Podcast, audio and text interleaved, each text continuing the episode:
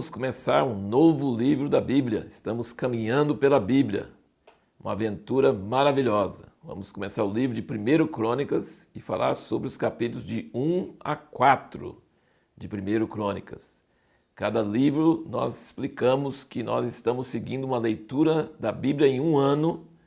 Você pode começar, inclusive, em qualquer mês, Aqui é feito, nesse, nessa tabela é feito para você começar em janeiro, mas você pode começar em outros meses. Em 365 dias você consegue ler a Bíblia inteira. E é mais ou menos, talvez, uns 10, 15 minutos por dia. Então não é muito tempo e você consegue ler a Bíblia inteira.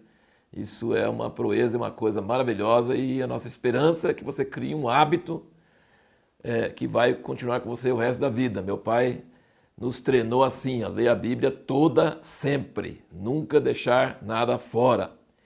E chegando em 1 Crônicas, nesses primeiros capítulos, são os capítulos talvez mais entediantes, naturalmente falando, para qualquer pessoa. Normalmente você chega até aqui e você começa a desanimar, porque lê nome após nome que parece que não faz muito sentido. E a nossa pergunta na última aula, assim, por que, que a gente deve ler, é, por que, que a gente deve ler nomes e genealogias, por que, que isso é importante? Bom, Vamos falar várias razões aqui. Primeiro, para você dizer que leu a Bíblia toda e não mentir, que não pega bem, né? Você precisa ler a Bíblia toda. Então você precisa ler todos os nomes. Se você pular 1 Crônicas de 1 a 4, você não leu a Bíblia toda. Então já é uma boa dica. A outra é que para um nome entrar na Bíblia não é fácil.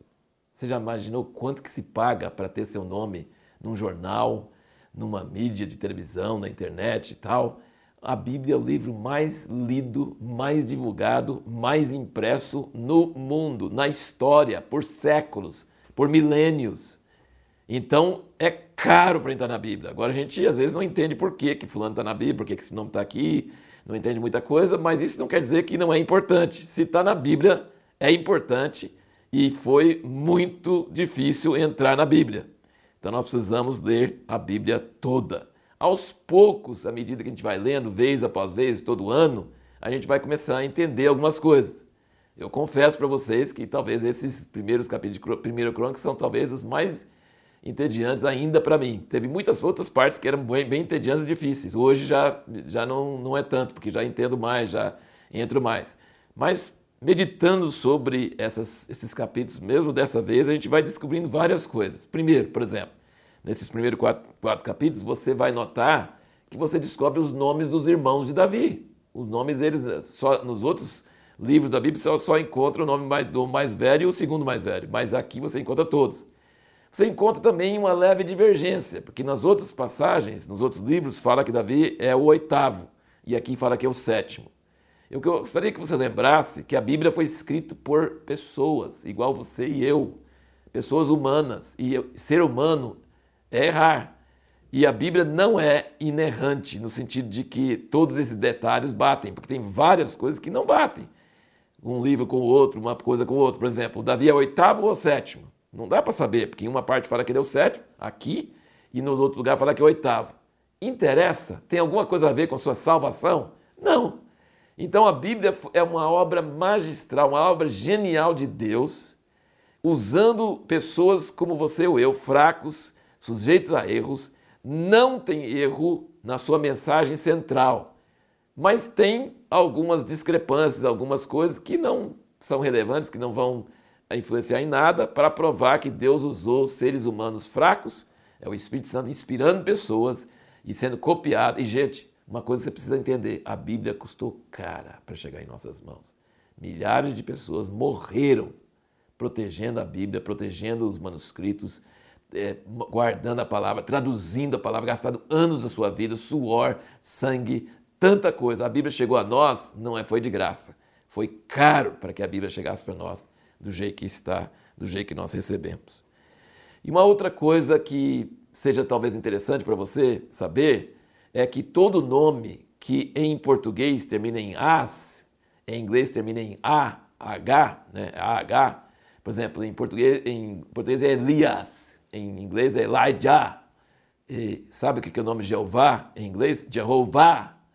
E Então, claro que hebraico é diferente, mas é a mesma, tem a mesma regra. Essas, todas as palavras que terminam em as ou em H em inglês, significa que Jeová está no nome. Por exemplo, Elias.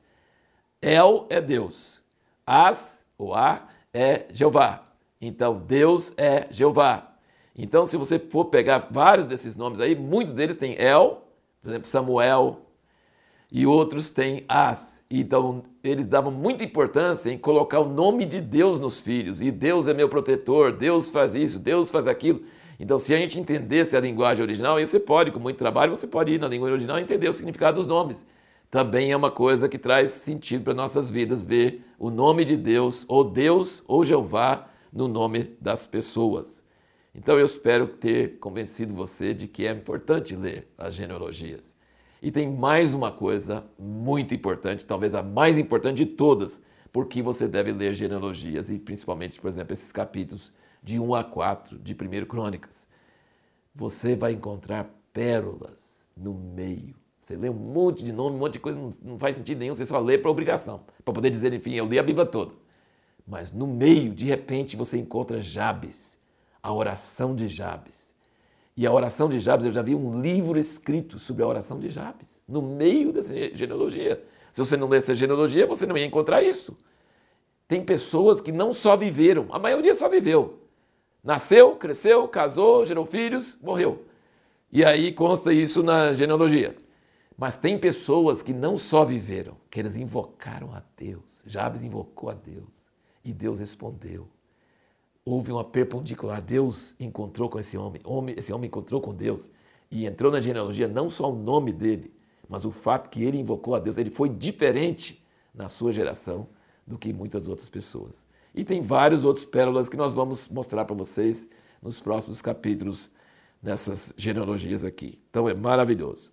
Uma outra coisa muito interessante você notar é que os inimigos mortais de Israel você vai lembrar que Israel é o nome de Jacó, Jacó é o neto de Abraão, tinha Abraão, Isaac e Jacó. Os inimigos mortais de Israel vieram de descendente de Cão. Abraão era descendente de Sem, os filhos de Noé, né? E os outros inimigos de Israel, por exemplo, de Cão vieram os filisteus, os cananeus, todos os jebuseus, todos aqueles eus lá são descendentes de Cão. Você vai notar aqui nessas genealogias, você vai ver isso. E também, por exemplo, os inimigos de Israel terríveis dos outros filhos de Abraão, que não eram Isaac, Ismael, Esaú e os filhos da concubina de Abraão, que era a Quetura, os midianitas. E depois de Ló, que era sobrinho de Abraão, vieram os moabitas e os amonitas. E os amalequitas eram filhos de Esaú. Então, assim, nessa genealogia você vai começando a ver essas coisas. E é interessante que você percebe que os filhos que não eram da promessa, por exemplo, não era Isaac, se tornaram inimigos dos descendentes de Isaac. O Esaú não era descendente de, não era o da promessa, como Jacó, então dele veio os Edomitas e os Amalequitas, tudo inimigo de Israel. Só que quando teve filhos de Jacó, os doze são os filhos de Israel e, e, não tem nenhum inimigo de Israel. Interessante notar esses detalhes. estou apenas, apenas mostrando como genealogia pode nos trazer coisas interessantes. E a pergunta para o próximo vídeo, que nós vamos estar continuando a ver sobre genealogias aqui, é o que podemos fazer para nos tornar diferentes no meio de nossa geração?